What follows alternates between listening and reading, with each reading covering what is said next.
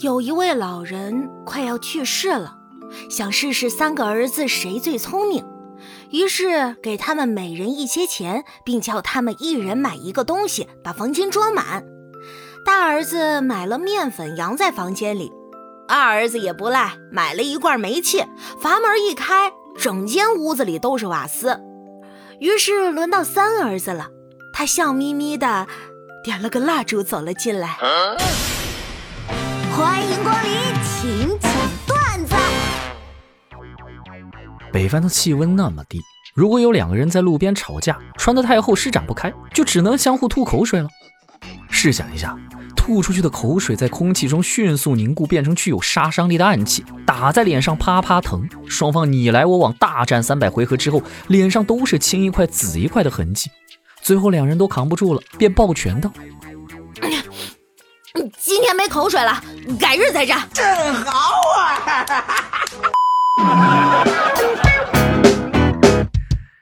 哎，要是机器人女友真的发明出来了就好了，大清早把你吻醒的时候，还能顺便给我刷个牙。哎，要是机器人男友真的发明出来就好了，睡前晚安吻的时候，还能顺便帮我卸个妆。是不是只有北方人爱用东南西北指方向？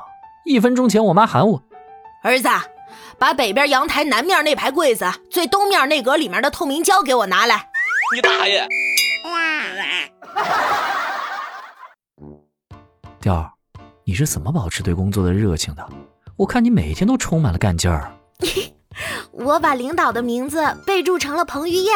这样每次领导给我分任务，我都会觉得是男神有事儿求我，有求必应。骂我的话，我也会觉得是男神好傲娇啊。Two thousand years later，哎，彭于晏有个新电影要上了，一起去看不？别跟我提他，我脱粉了。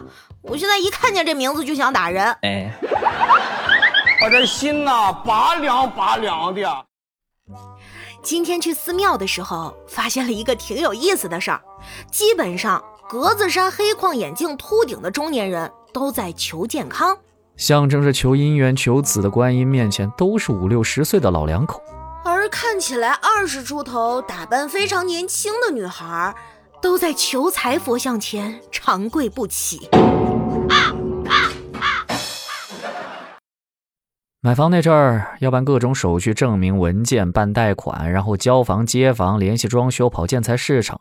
为了还房贷，我除了忙工作还接私活。我妈不想看到我这么累，于是闭上眼出门旅游去了。我操！哎呀，防不胜防啊！我最近总失眠，于是就去医院开了几片安眠药。星期天吃了以后就睡了。结果天还没亮我就醒了，没辙呀，直接去上班吧。到了办公室，我就跟老板嘚瑟：“老板，你看我今天来的早，没有迟到，是不是应该夸夸我呀？”表扬你？那你告诉我，周一你去哪了？同事过来接我去办事儿，我让他稍等我一会儿，我收拾好东西就下去。大概十分钟之后，我下楼上了同事的车，结果他一脸凝重的对我说。你家这个地方风水很不好，漏财呀！嚯，一直以为你就是个普通人，原来隐藏这么深啊，还会看风水呢？就这么会功夫，我昨晚赢的两万豆全没了。突然 get 了一个省钱的办法，想买一个产品，就先看看有没有流量明星代言，如果有的话，看看我认识的人里有没有他的铁粉。如果有的话，就直接跟他要，对方多半会喜出望外的表示：“哎，够不够啊？不够再给你拿点儿。”哇！有个懂事的弟弟是什么体验呢？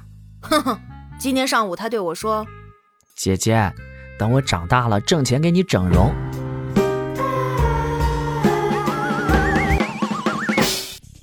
爸，我想把我的那些旧衣服捐掉。直接扔了吧，别捐了。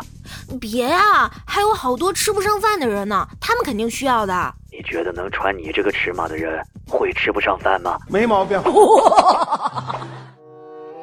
今天和男朋友在湖边散步，我们两个人都默不作声。忽然他说了一句：“感觉现在司机都变慢了。”我还在感慨，男朋友一个普通的理工男，怎么突然这么有诗意了？然后他又给我来了一句：“嗯，是时候换武器了。”还是我，我前男友是学医的。有一次我们俩聊得正起劲儿呢，他突然安静下来，来了一句：“你就像一块大脂肪。”你啥意思啊？我在你心里就胖成这样了吗？渗入我的心脏和肝脏。不是我这这你，nice，行吧。